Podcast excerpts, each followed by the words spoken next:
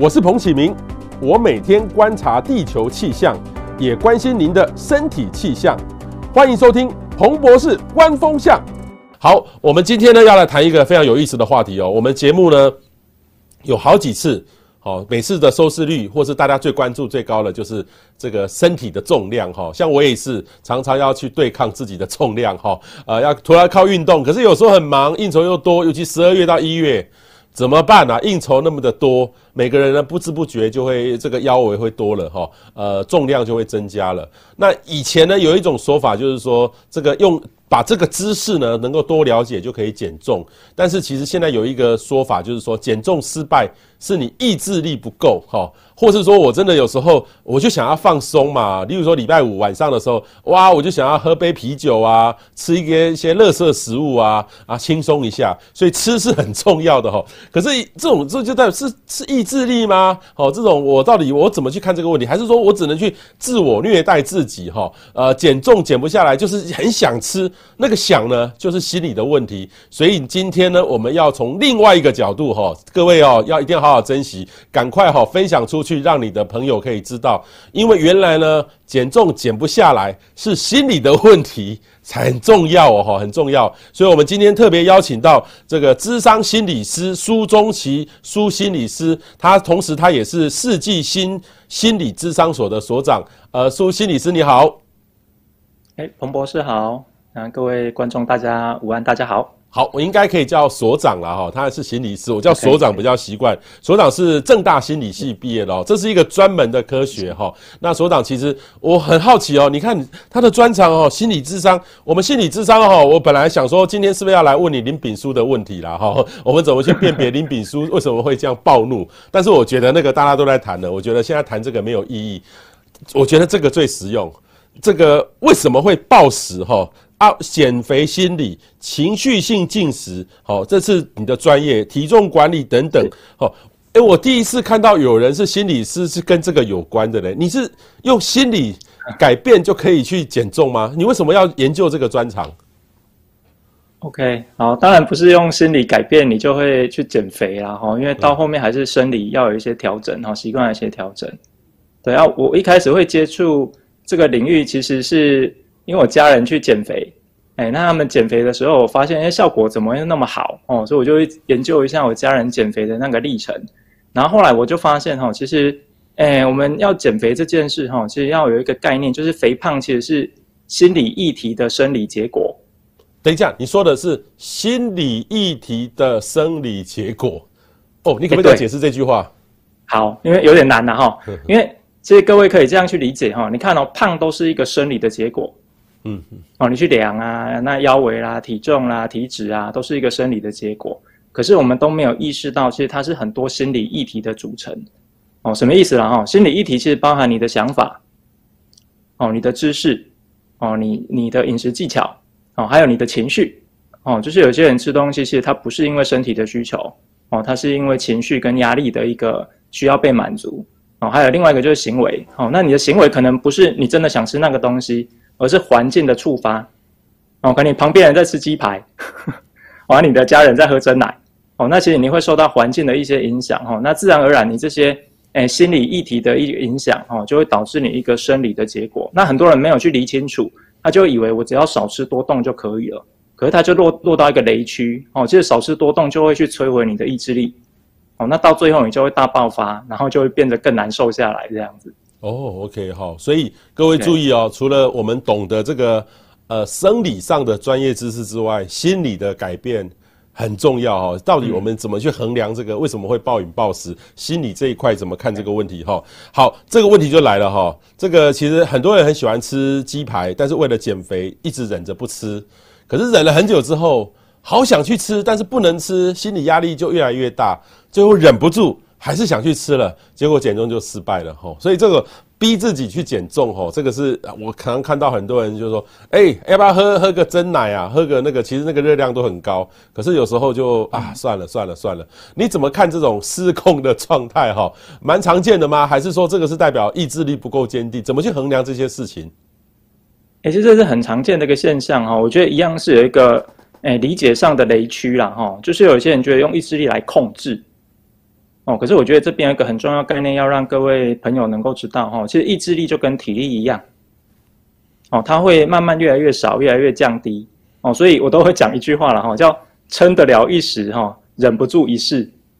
哦，就是你不要想用意志力来控制自己的食欲哦，你不要用意志力来控制你的食欲。像心理学里面有发现一个现象哈，叫违反禁制效应，然后那比较讲白话一点叫管他的效应。哦，这样一讲管他的效应，大家应该就懂了哈。就是你可以用意志力忍一段时间哦，可是你总是会碰到这些食物，看到这些东西。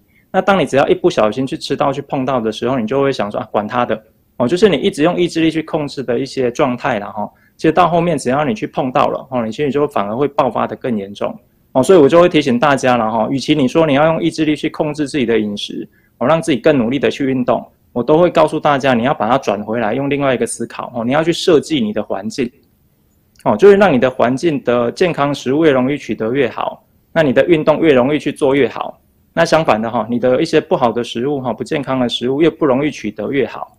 哦，那我觉得这样慢慢的就能够跳出所谓用意志力来减肥的雷区，哦，因为意志力真的不是我们想象中那么好用的东西啦，哦。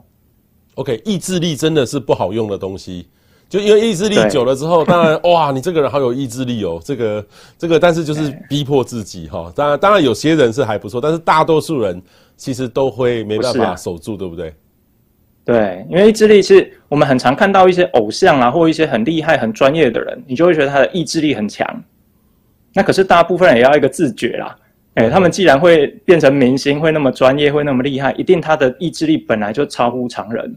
嗯，哦，所以我们就要回到一般人的状态。其实一般人的状态就是意志力就像体力一样嘛，你没有练习，没有去做一些环境的设计，它就一直下降。嗯，所以你就会发现，一开始你也许可以忍住，哦，就不碰这些东西，不吃这些东西。可是时间只要一拖久了，你反而就会觉得啊，我就是减不了肥，我就是意志力不够，反而更多的自责，你就更不容易成功。OK，好，我举个例子，例如说天后蔡依林哈，她年轻的时候，她其实呃，听说是她吃东西哈，她还是要吃东西嘛，她不能不吃，就是呃，把每一样食物去沾水。哦，沾水把那个油沥掉，这样这样来吃，就是不吃油腻的沾水。那我有曾经有想说，哎，那我们来试验一下，那个任何 一个菜，不管是菜沾一下水，那个油都浮出来，再进去吃，哎，不好吃，味道都没了。我想说他怎么有那么厉害啊？我们都没有办法有撑下去。对啊，因为他们是艺人嘛，异于常人。呃，那一天我 刚好异于常人回应彭博彭博士讲的部分呢啊，我那一天也看到刘德华的一个应该是农场，我不确定是真的还是假的。他说：“刘德华已经十年没有碰白米饭了。”哦哦哦，那那也是艺人才做得到啊，因为他是异于常人的艺人哈，所以这个很特别。好，然后另外一个，你这边提出一个肥胖冰山理论哈，这个太有意思了，你可不可以跟我们解释一下？OK，好，哎、这是我自己乱组合出来，我这样讲好了哈，因为我们心理学里面很多大师都很爱用冰山来做一些概念的说明啦。哦，就是人类的一些行为啦、表象都是冰山的表层。哦，那我就觉得，哎，这个概念我把它用来肥胖这个事情上面看，我似乎也发现有一个冰山的概念可以来解释。哦，就是，哎，就像我们看到这个图了哈，哎，上面是一个生理的肥胖结果嘛。哦，可是这个生理的肥胖结果来自于你底下的心理的因素，还有社会环境的因素。那你的心理因素包含你个人内在的一些想法啦、情绪啦，哦，或者是你环境的行为。哦，那甚至讲多一点，就是你的灵性哦，一些宗教信仰哦，也会让你的饮食出现一些比较独特的地方哦。个人内在哦，就是我们生理肥胖是个人内在哦的心理因素会影响。可是有些人会忘掉哦，人是活在诶环境里面哦，是活在社会里面哦，所以我们也或多或少会受到社会环境的影响哦，包含你的家庭哦，你的学校哦，你上班的地方哦，那你所处的社经地位。你看的电视哦，你看的杂志哦，商业文化这些都会影响我们的肥胖，所以我都会提醒，诶，我的学员呐，哈，就是如果你有胖的问题，你不要只是看到你生理上的胖哦，你也要去回顾一下哈，在你的心理状态，在你所处的社会环境里面哦，是不是也有一些因素哦，会去影响你的肥胖哦？比如会不会其实你会胖是你隔壁那个同事很爱吃鸡排害你的哦？又或者，诶，你的喝真奶。会不会是因为你家里面跟你的老婆，哦，跟你的老婆，哦，跟你的爸爸吵架了，所以你喝那一杯真奶，哦，所以我都会说，肥胖真的只是表象，哦，你没有往下去看的话，很多时候你就会忽略掉一些更重要的线索哦，跟根源。哦，好，各位注意到哈、哦，这个我们的会胖只是生理上的冰山一角。后面呢，原来还有社会的哈，还有心理的层面哦。刚才一直讲到很有道理，就是说，哎，我假设我在一个办公室里面，那个办公室的习惯就是每天下午他们都要来点个点个手摇杯，哦，来喝一喝。那你也像不点？很像你不合群一样那种感觉，然后就跟着点。那这种点呢，如果连续喝了一个月、两个月，那一定胖的嘛，哈，一定胖的，没有意外哈。所以这个这个社会的力量也是很重要的哈。那个社会的力量，所以要去检视这个环境跟这个个人内在的这个问题哈。我觉得是是医生这样分析是蛮特殊的。哎，因为其实你会发现哈，有些时候有些人说他去上班之后就开始变胖。哎啊！我会请大家观察一个现象，通常办公室同一个办公室的人身材都会越来越像。哦，同一个办公室的人身材会越来越像，为什么？哎哎，这只是举例啦哈，因为研究里面有发现哦哈，哎，跟你生活接触频率越高的人，你们的体态就会越接近。哦，啊，也蛮合理的，蛮合理的，因为你们常接触嘛，你们就常一起进食嘛，那你们也很常对饮食、对运动有类似的概念嘛。所以你就会发现，大家的体态就会越来越像，因为你们的生活习惯也越来越像。OK，好，这个很重要了哈。然后另外一个呢，嗯、肥胖竟然有，你竟然举住这个三种肥胖啊，这什么意思啊？哎，这也是一样，我自己把它整理出来的一个概念呐哈。因为，嗯，像我是一位心理师的背景哈，跟其他医师、营养师可能不太一样哈。医师、营养师可能会很聚焦在，诶，我们画面上左上角那个生理肥上面。哦，就是你的，诶，腰围、体脂哈，或者是体重过高，哦，都是来自于你的营养热量的摄取的问题。哎，可是后来我在接触我的个案的时候，发现有些人他都懂，他也都知道怎么吃，他也都知道怎么动，可是他就是动不起来，他就是减不下来。甚至我遇到有一些人，他只要减两公斤，他就会把自己再吃回去更胖。哎，然后他也会觉得很苦恼，因为他不知道为什么，他明明都知道该怎么做，可是他就是做不到。那我就发现哈，其实你要把它更延伸一点哈，跟刚刚那个冰山理论其实有点像了哈。有一些人他的肥胖其实来自于他心理的议题哦，也就是右上角哦，也许了哈，他真的并没有肥胖的生理的现象哦，而是他的身体意象哦是扭曲的哦，可能他本来就已经是很 fit 的身材哦，可是他却在照镜子的时候就觉得自己的腰很粗哦，他腿腿很粗哦，手臂很粗。哦，就是身体意向会有一些扭曲哦，那在一些比较极端的状况，可能就是厌食症哦，暴食症患者偶尔会发现这种身体意向扭曲的现象。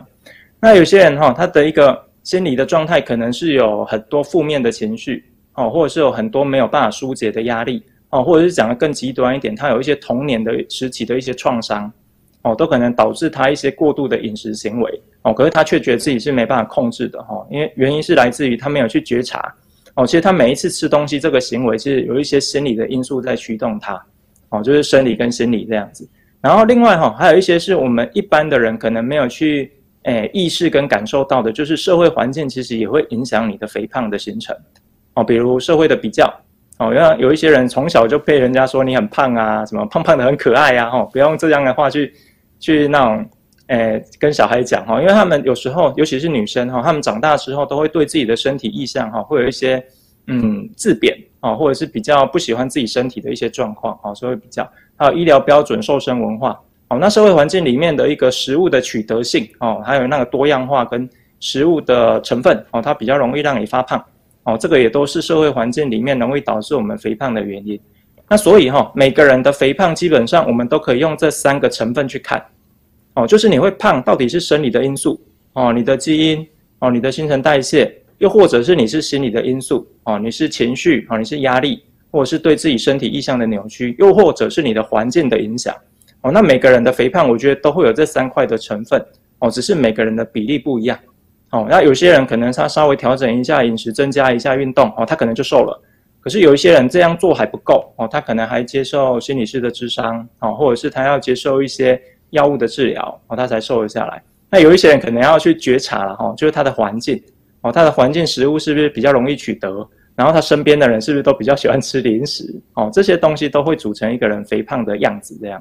嗯嗯嗯嗯，OK 哈，哦，所以我们要考虑肥胖有三个类型哈，都要一起考虑，不是只有生理肥啦哈。我们但是心理胖胖或是社会环境的重，这个都要注意的哈。我觉得这个我们比较真的是比较少看这个问题。呃，今天这个苏所长提出来哈，真的是让我们呃这个大开眼界哈。那我们来判断哈，到底什么是不是真正的饿哈？怎么区分是肚子饿还是心里面想吃？好，我这边也跟大家分享哦，因为我每天比较早起。我五点多就醒来了哈，我大概六六点多就肚子饿了，就会想要吃东西。那我我平常呢是比较早睡，我大概十点多就睡，所以我大概经过了八个小时没有进食哈。当然其实不超不是不止啦，要我大概呃，例如说七点多进食，可是十点多睡，然后然后睡睡了大概五点多五点就起床，然后大概六点多呃就准备肚子就饿了，就想要吃东西。那我当然了，我到了十二点呢，就我就很像印象，就很像是我是一个国中生、高中生。那种感觉很像十一点多，咕噜咕噜咕噜咕噜，肚子就饿了，就想要吃东西。这个应该叫做肚子饿吧？哈，还是我心里面就想吃？就是中午之中午的想吃饭是到底是怎么怎么去判断是不是真的饿？好，其实这边哈，我觉得回应一下彭博士哈，其实，哎，所谓的肚子饿或心里想吃哈，其实它不是哎很明确的一刀两断哦，它通常也是同时出现。哦，同时出现，只是比例会不一样哦，比例不一样哦，所以大家要有一个概念，就是我们人跟食物的关系是多多重而复杂的。哦，比如刚刚彭博士有讲嘛，哈，哎，时间到了，啊，早上的食物也消化的差不多了，肚子咕噜咕噜了，哎，确实这是一个生理的讯号。哦，可是会不会其实你在上课，老师也上得蛮无聊了，你有一点想要排遣无聊，也想要吃一点东西。哦，所以我们每一次的食欲冒上来的时候，我们就要去分稍微评估一下哈。我生理的需求，比如刚刚彭博士讲那个肚子咕噜咕噜的感觉，哈，其实比较是一个生理饥饿的状态。哦，那有一些人哦，其实他根本没有意识到自己肚子有没有咕噜咕噜，他只是听听到钟声，哦，就像那个那个行为制约里面的那个狗听到铃声，它就会想要流口水，哈。那有些人看到时钟，哦，他可能十二点了，哦，就会想要吃，哦。那有一些人是旁边，哦，已经有人开始在吃零食了，哦，他可能哎肚子不饿，可是看到别人在吃，他也好想吃。哦，这个就是会是一个心理需求的状态。哦，所以怎么区分？我觉得一个很重要的东西就是你要去感受你身体哦，尤其是你胃的感觉。哦，到底有没有一个空？哦，然后那种饥饿的感觉。哦，那如果你能辨识得出来的话，再去搭配，哎，其实我现在饿的分数哈，既然我们正念饮食里面有一个所谓的饥饿量尺啊哈，我可能饥饿是六分。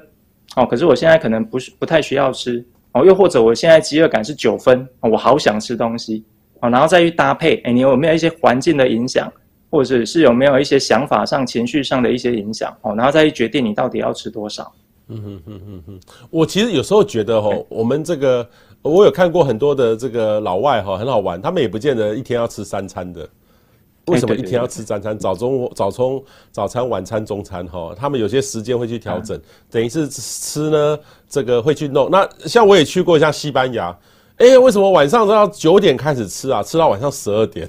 我说这个这怎么吃？这这种奇怪，好奇怪。然后吃完就去睡觉，然后隔天呢，哎、欸，不吃早餐。我觉得，哎、欸、哎、欸，这个这个很特别。那我们在那个地方就很难过，因为我就觉得怎么那么晚吃？我九点多我已经已经要准备要睡觉了，还在叫我跟我跟我一起吃饭哈。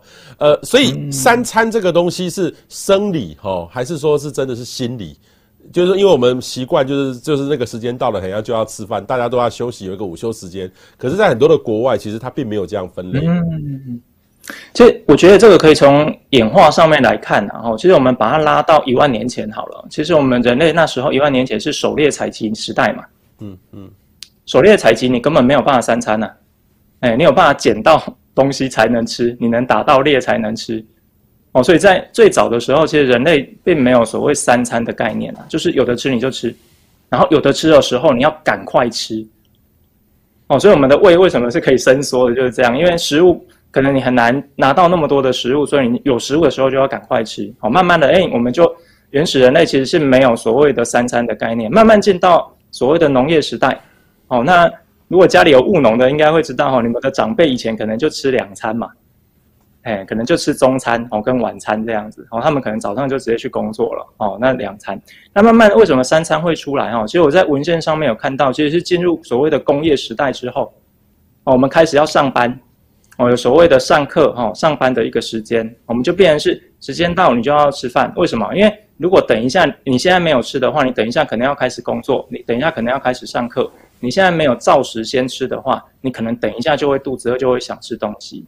哦，所以慢慢的所谓的三餐哈，或是刚刚彭博士讲的哈，每个国家的不同饮食的一些习惯哈，其实都还是受到所谓环境跟社会的影响。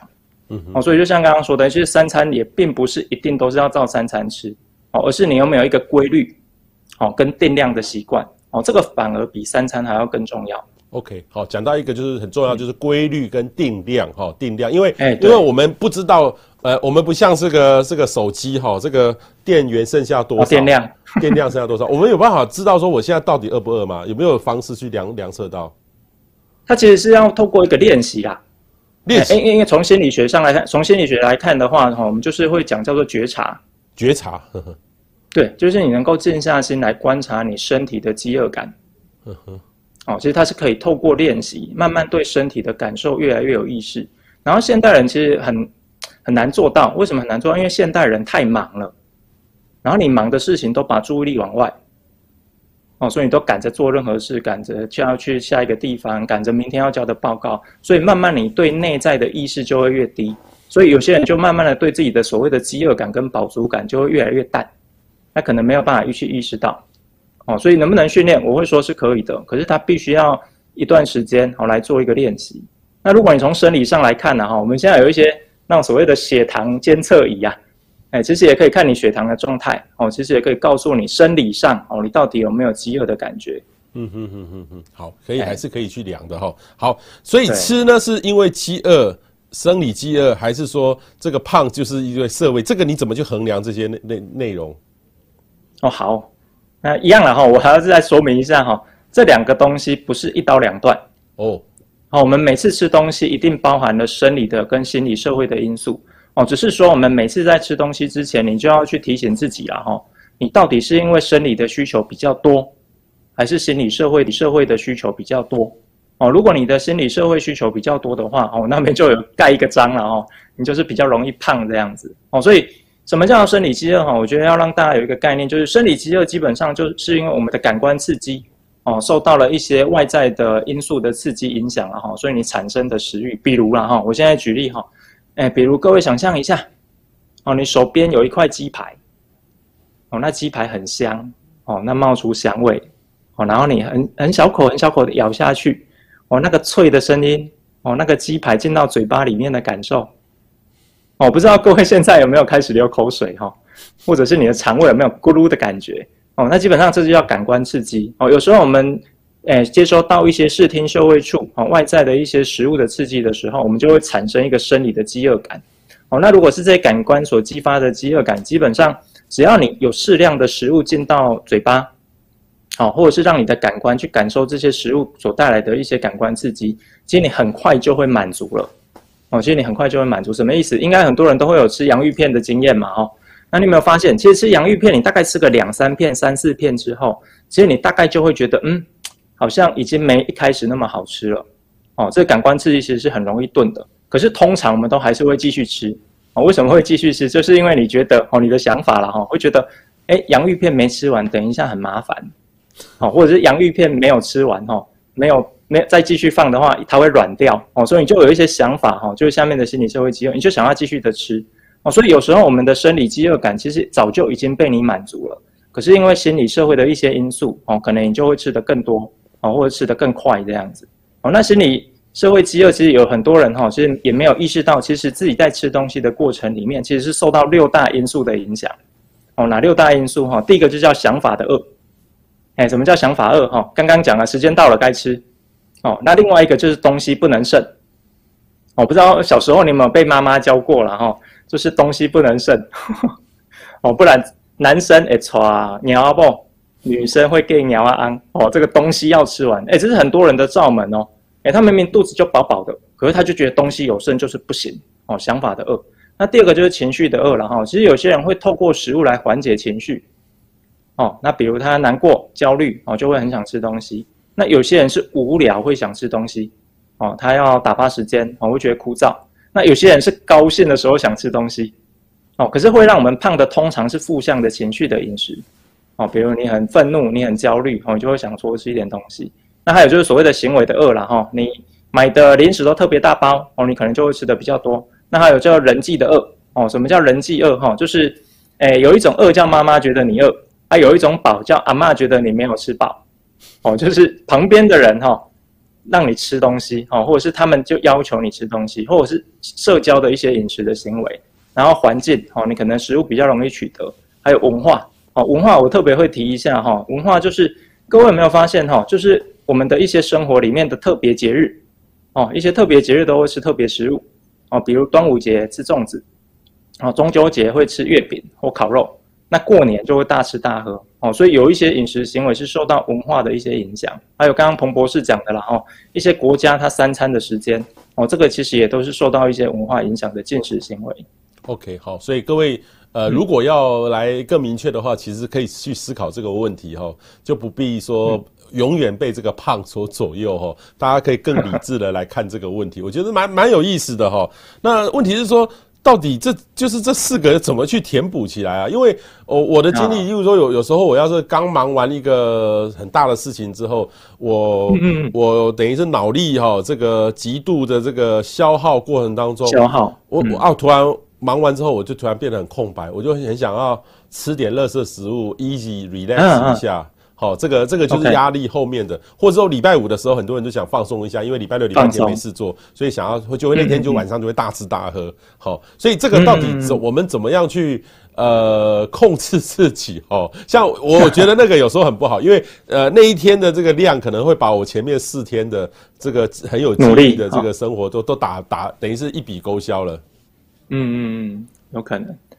好，其实哎，刚刚彭博士讲的状况哈，如果用我刚刚讲的概念，把它延伸成这一张图表的话，哈，其实就可以比较像是左下角，左下角这个。哦，情绪，哎，情绪跟压力的需求，哦，那通常我会讲哦，哈，就是下面这两个哈，包含情绪、压力跟人际饿，这边就是我们所谓的心理社会饥饿，哦，那在这边的满足哦，或者是你的需求的时候，我就会告诉你，你也不用在乎什么营养，你也不用在乎什么热量了，哦，你就好好的吃吧，哦。可是你好好的吃，有一个东西你要注意，注意什么？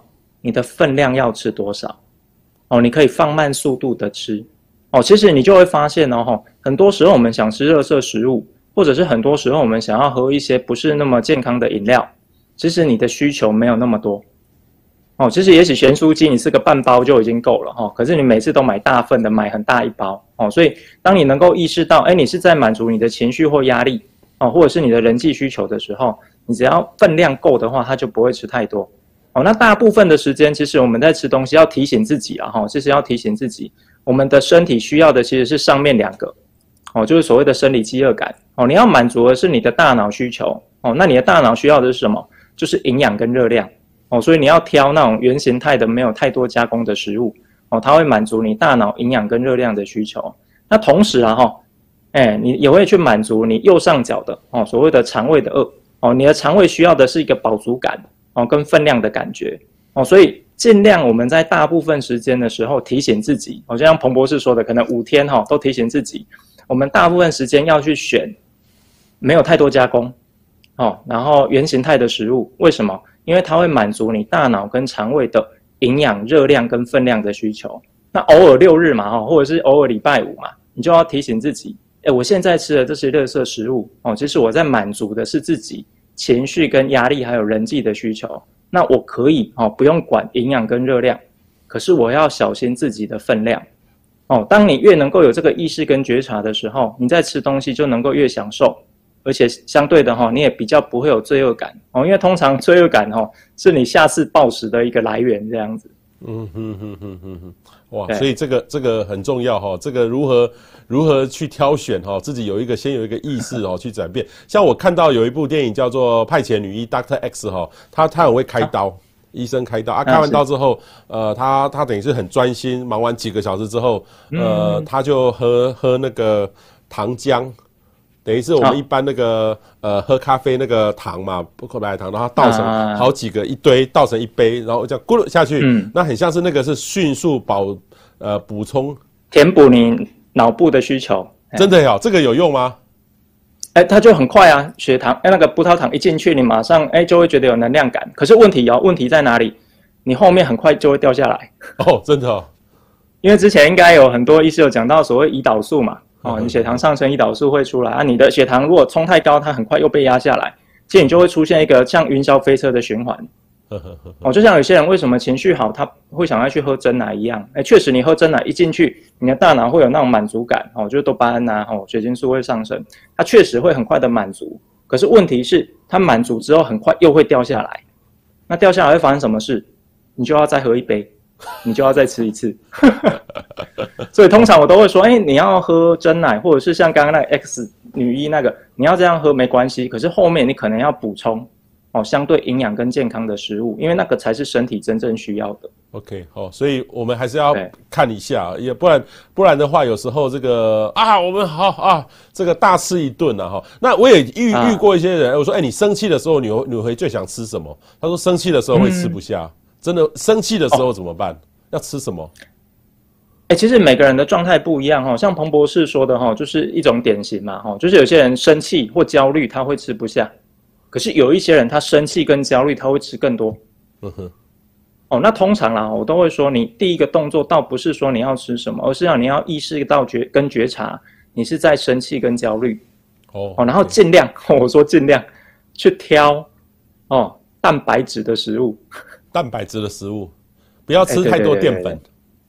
对啊，可是偏偏哈，我们生气跟焦虑哈，他透会透过食物来缓解愤怒跟焦虑的人，他通常都只想要吃糖类的东西 或淀粉的东西。OK OK，所以我都会提醒，还是那个分量啦，分量还是分量，分量哈，大家注意哈。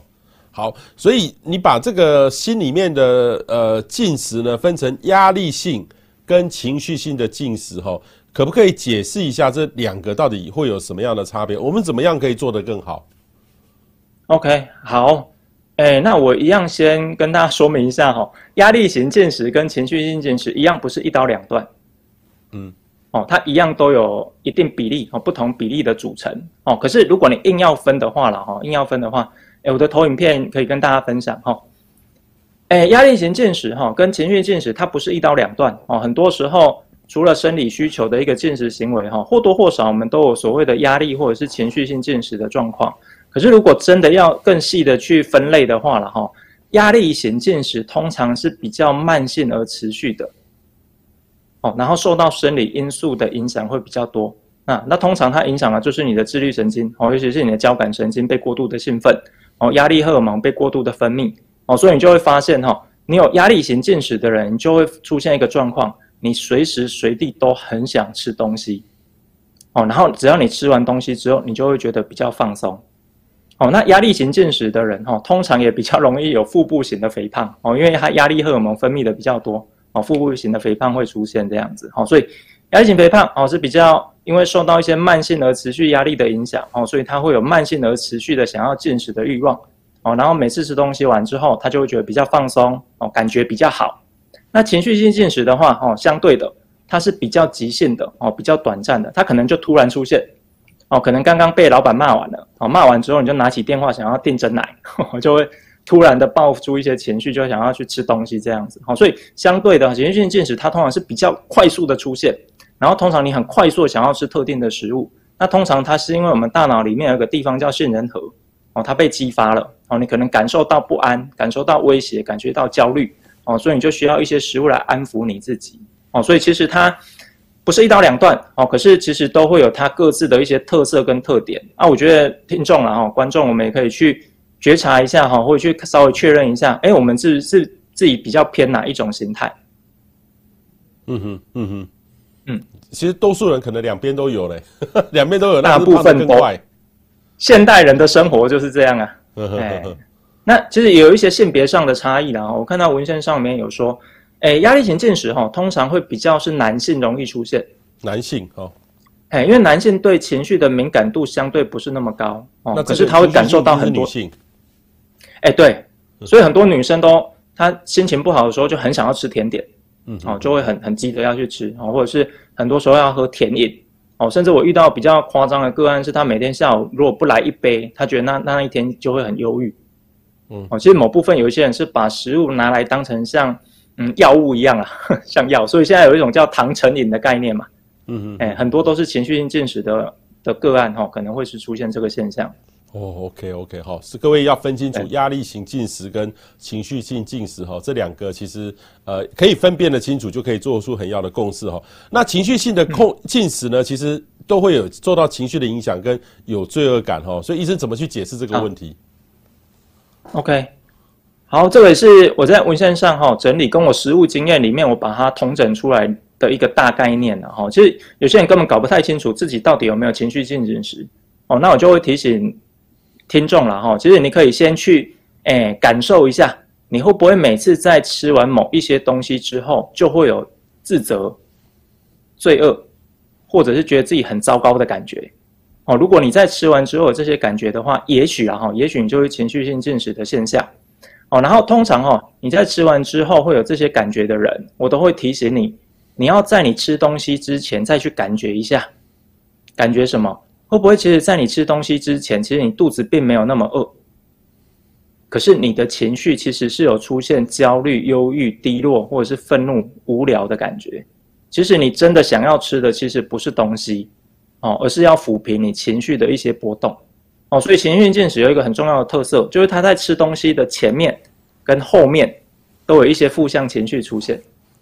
哦，这个就是可以去去辨识的地方。OK，嗯，好，这个请大家多注意哈。那情绪性进食的特色是什么？可不可以？这张图还蛮有意思的。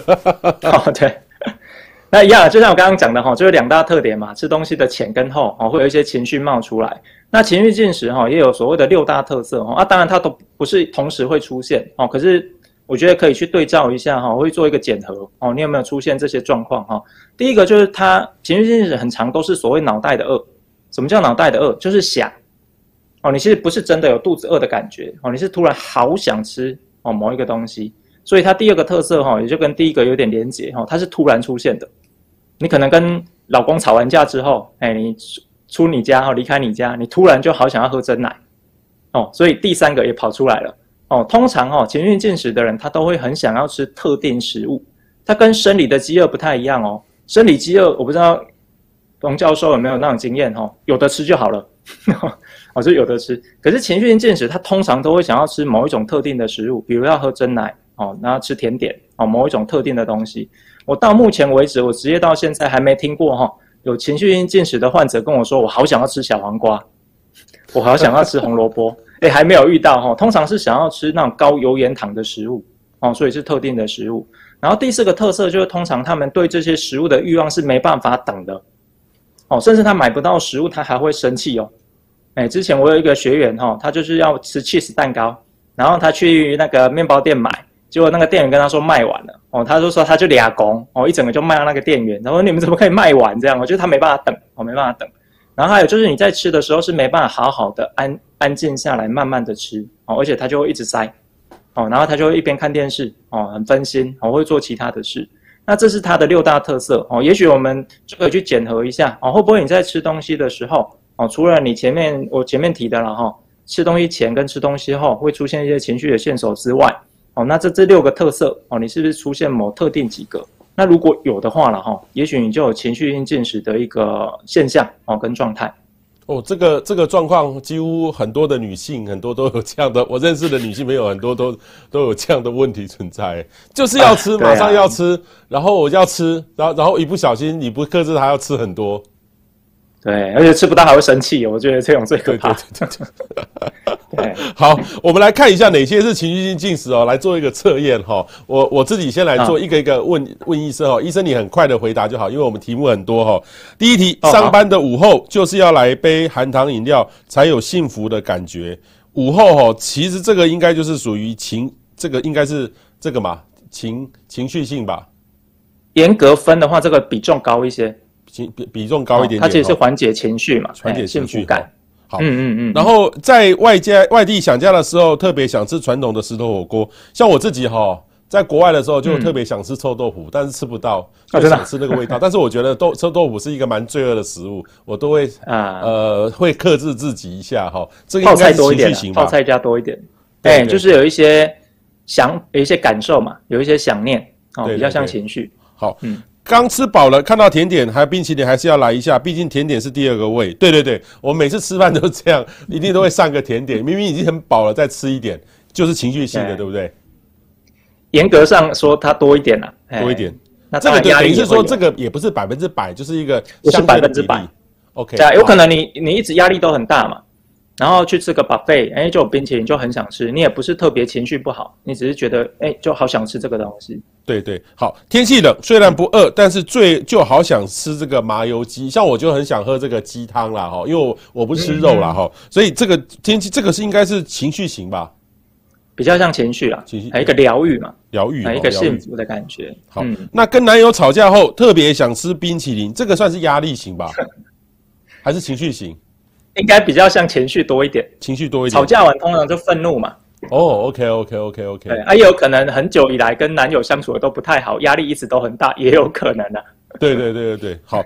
第六题呢，焦虑的时候特别想吃珍珠奶茶配炸鸡，总觉得要吃完才有力气开工写报告。我有时候也会这样，就是没有灵感的，嗯、我想要来换一个换一个转念一下，然后就来吃一些东西，嗯、但是我不会吃这些啦。这应该是压力型吧？啊、还是？哎、欸，这个如果是压力的话，比较是短期压力，也有可能，也有可能、okay. 哦。可是如果你是，哎、欸，因为吃完之后你会觉得比较放松，它就比较偏情绪多一点点。哦，OK，OK，哦，所以它真的不是一刀两断了，哎、欸，它就是比例不同而已。Okay. 嗯、好，闻到别人吃泡面很想吃，但是吃完之后就有罪恶感哦。这个应该也都有，应该是压力型为主吧？对啊，可是他那个罪恶感，我们比较会说他有一点情绪在里面。哦，OK，OK，OK，对，他会有罪恶感。对，呃，明明知道吃垃圾食物不健康，但是还是好想吃，这个应该是情绪型吧？嗯，这个其实又比较偏压力多一点点，偏压力多一点。哦，好有趣。对，他可能就一直想要吃高油盐糖的东西，可是他就知道不行，可是他又好想吃。嗯，对对对。这个，请大家注意哈，这个都很重要，这很重要哈。好，很多上班族习惯午后来一杯甜甜的饮料哈，腰腰围就越来越宽。但是他戒掉饮料，但是觉得生活就不快乐，因为觉得生活有很多不快乐，所以你要让他连这个都不快乐的话，对他来说说是一个剥夺哈。所以你怎么看？很像每个人都多多少少都要自己准备一个安慰食，自己准备一个安慰食物。嗯，comfort food 嘛，哦，而且。哎，疗愈食物我并没有觉得好跟不好啦。哈，我觉得它就是一个选项，哦，跟情绪性进食一样。我现在这边也要稍微补充一下哈，我觉得情绪性进食也不是不好。哎，情绪性进食不好是因为它是你唯一纾压的方法就不好。哦，那疗愈食物也没什么不好，如果它确实能够让你心情比较缓和一些，啊，或者是心情比较平静一些，那我也觉得没什么不好。可是比较大的问题是，如果你都一直在吃这些东西。哦，它可能就会造成你肥胖的问题啊、哦？为什么？因为疗愈食物啦，哈、哦，通常也都是高油盐糖的东西。OK，, okay 哦，或是热量比较高的东西。哦，所以疗愈食物不是不好哦，可是如果你只透过这个东西来舒压或缓和情绪，哦，可能就不是一个太好的选项这样子。OK，好，好。然后另外一个呢、嗯、是呃过年的期间呐，哈，就是都会嘴馋贪吃。那、嗯啊、过年大家都会放纵，所以过年几乎每个人都会。胖个几公斤出来哈，这种嘴馋贪吃是一种情绪性的进食吗？严格算起来应该不是啊，它比较像一个环境跟情境。环境跟情境，哎，就是你看到嘛，你闻到嘛，哎，或者是你能拿到嘛，它比较是一个环境跟情境的影响。嗯哼，哎，所以原谅自己偶尔的嘴馋吧。嗯哼，好，原谅一下。好，然后有些人在讨论哈，工作变胖算不算植灾？这个会是一种压力性的进食吗？哎，算不算植灾？这可能要劳工专业的人才知道了哈。可是我倒是认识很多护理师，哦，他们很常跟我讲，哎，他们还没从事护理工作之前都很瘦，可是当护理师之后，就会很常因为要轮班呐、啊，或者是大家会揪订饮料啊，哈，然后自然而然就变胖了。哦，那我觉得也许这个就算算职灾了，我不知道。可是算不算压力型进食？哈，我觉得其实如果回到我刚刚讲的所谓压力型进食的定义。哦，我觉得其实大家在开始工作或在职场里面，确实都承受了很多慢性长期的压力。哦，也确实啊，哈，会让我们的进食行为变得比较是容易导致肥胖的一个饮食模式。嗯哼，哦，所以我觉得应该是可以这么算的。OK，好，嗯，然后呃，通常这个。这个东西其实通常都是没有自觉啦，哈。那怎么样知道自己有有没有一些检测检核表来做这些事情？就是说，其实有时候我也看到身边有有有有些这个这个人，他就是就是想吃就想吃，你跟他讲也没有用，他就是想吃。你该再怎么跟他讲，他还会生气，那怎么办？有没有一些检测的方法？通常哦，现在还没有很具体的一个检测的一些量表或者是东西，然后，可是我觉得一个很重要的动作，也许可以先试着做，就是在你每次吃东西之前，先能够让自己先停顿一下，哎，停顿一下，去感觉你身体到底有多饿，然后停顿一下，哎，你的想法哦，你的感受，你的情绪哦，到底是是不是真的那么需要吃这些东西？哦，那我觉得当你越能够去做这样的练习跟这样的觉察。哦，其实你就越能够去感受，哎，其实有时候你吃东西不是因为真的肚子饿，哦，有时候吃东西只是因为想，哦，或是有时候吃东西是因为自己觉得很低落，或是觉得自己很难过，哦，所以我觉得怎么让自己先在进食之前先有停顿的时间，哦，是我觉得一般民众可以尝试去做的一件事情。好，停顿一下哈，这个很重要。先停顿。好，那如果发现，其实我觉得每个人多多少少都一定有情绪性跟压力性的进食啦，但是只是轻重的差别。假设它是一个很严重的这种状况，那怎么办？嗯，要找心理医师。如果真的很严重，就要找心理师啊。对对对对。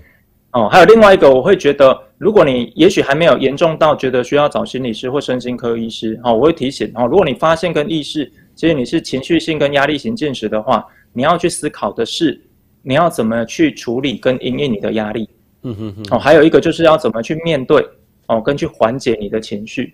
OK。哦，那这边我也提供哈 四大步骤啊，刚好投影片跑出来哈，就是每次你在吃东西之前，你就提醒自己要停留选好。哦，什么叫停留选好？哈，就是刚刚讲的，每次吃东西之前，你可能先让自己停一下。哦，停一下去观察你的想法，哦，你的情绪，哦，你目前拿的食物的状态这样子。那第二个去留意一下。哦，去观察哦，问一下哦，你跟饮食之间的关系是什么？哦，是真的生理的需求，还是一个情绪？哦，跟社会环境的一个影响。然后第三个是最重要的哈，永远记得，哎，我们拿在手上的食物，我们永远可以选择哦，选择什么？你要吃多少？你要吃多慢？哦，这个都是我们可以选择的。那最后一个动作哈，就是请你在进食的时候，刻意的把自己的速度放慢，哦，包含你咀嚼跟吞咽的速度。哦，其实你就会慢慢的发现了哈，食物跟我们之间其实有很多，其实你没有意识到的一些连结跟关系在。哦，所以停留选好，哦是可以试着去做做看的。好，各位注意好，停留选好，我觉得这个蛮有用的，因为有时候我们的吃的都是太快了。好像我前一阵子去吃到一家。这个高雄哈，这个很有名的这个蔬食料理哈，那它它是日本料理，但是它全部是蔬食的，它就一道一道慢慢做给我们吃，然后叫我们去猜，因为例如说他会做的像那个握寿司一样，那握寿司通常就是一片鱼嘛哈，那他用了某一个材质一直转的转出来，哎，吃起来很像哎，可是就是 你也知道那不是鱼，但是问题是说他问说，哎，请问你那个是什么做的？你就一直猜猜猜猜不到，哦，吓了一跳，原来是哦，这是原来这是哦，不是茄子哈，但是那个它就可以很做的像那个味道很像，然后然后也不是说模仿肉了哈，但是呃让你的口感会变得很好，那这个呢就可以让你吃慢一点点，那你也可以选择那是食物的原味哦，所以这个就是一个蛮好的做法，所以等于是说，我就觉得这个所长提供的这个停留选好哈，我觉得。还蛮实用的哈，请大家有时候呃放慢一下，因为我们大家大概都是狼吞虎咽呐，像我自己有时候一面工作一面吃，哦，这个是不大好的，或是有时候呃要赶赶会议赶时间哦，一面坐车或一面开车一面吃，这个其实对身体都是一个负担呐，对不对？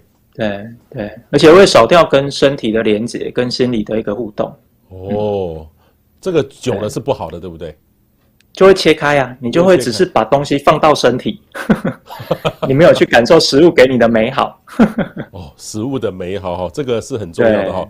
那那另外一个呢，还是有些人哈，就是明明不饿，吃了停不下来，一直吃那种暴饮暴食，或是突然不吃厌食，这个跟心理压力压力都有关系吗？其实跟心理因素哈，如果是这种，诶，明明知道不该吃而吃，啊，或者是明明要吃该吃，可是你却不吃。我都会说，通常都跟心理因素会有一些关相关。哦，如果出现这些状况，我都会很建议哈，可以到心理师啊，或者是身心科医师这边哈，寻求一些协助。为什么？因为在我们的心理疾病里面哈，有所谓的暴食症、嗜食症跟厌食症。哦，如果你出现一些过度的无法自控的一些饮食行为，哦，我会觉得也许我们就要小心一点了。哦，不只是肥胖哦，就是那饮食的失控，哦，我们都要去小心。好，那我们来看网友的意见哈。这个佩如问到一个有意思的问题哈，每次经前哈，就是生理期前哈，都会暴饮暴食，甚至有时候应该很多女生经前都会容易暴怒，好，啊，暴饮暴食或者暴怒，嗯嗯嗯，这是正常的吗？哎、欸，其实女生在经期的前后哈，黄体素会变动。哦，黄体素变动的时候，跟我们人体的血清素也会同时变动。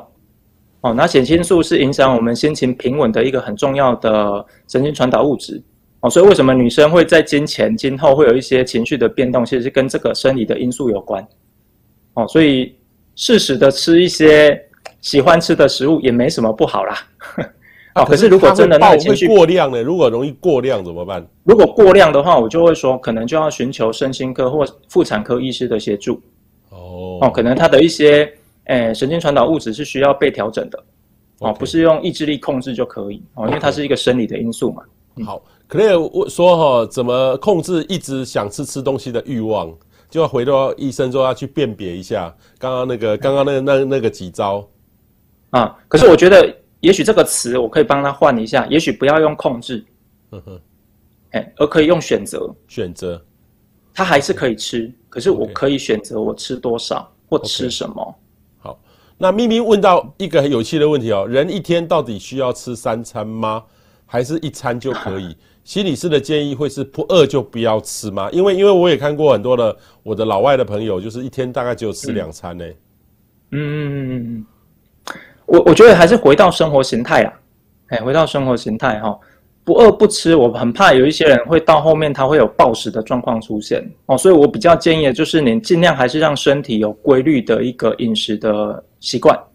哦，你不一定要三餐哦，你两餐我觉得也 OK，你一餐我觉得也 OK，可是你一定要是定时定量，嗯嗯，我觉得这是一个大概念，定时定量，你不能昨天三餐今天变一餐呐、啊。这样身体也会乱掉啦。我们的肠胃运作其实有所谓的生理时钟啊。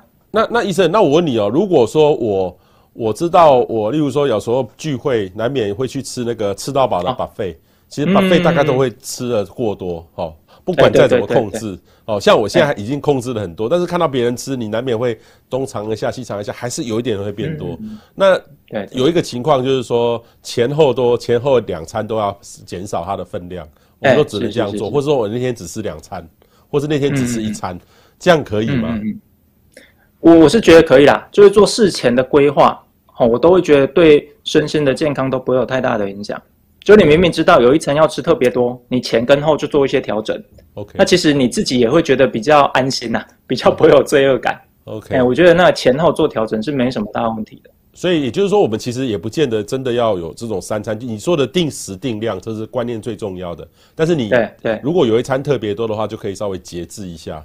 对对对对，可以去做一些调控嘛。OK，对，因为这没有大吃大喝，其实人生也没什么乐趣，不是吗？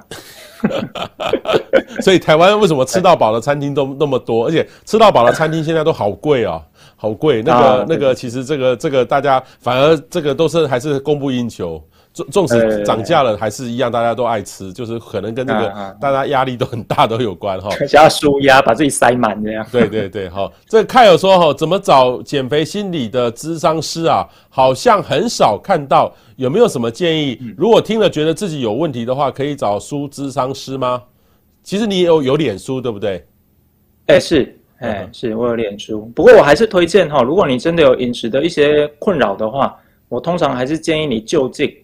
为什么？因为通常这不会是一个短期可以处理好的问题，嗯，哦，所以如果能够就近寻求心理师或者精神科医师的协助，哦，我觉得对大家会更有帮助，哦，会更有帮助。嗯嗯，对，嗯嗯，好，所以其实这个今天用一个心理的角度哈来看这个呃吃哈，还有我们身体的这个减肥，其实我很讶异，其实真的有关系。我原原来原来想的就是就是有这个关系，可是好，我最后问一个问题。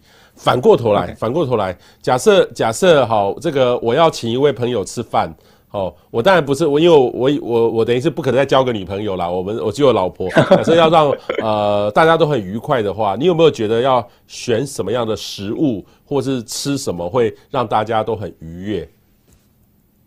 其实如果回应彭教授这个问题哈，就像我刚刚不是有一个四个象限的图吗？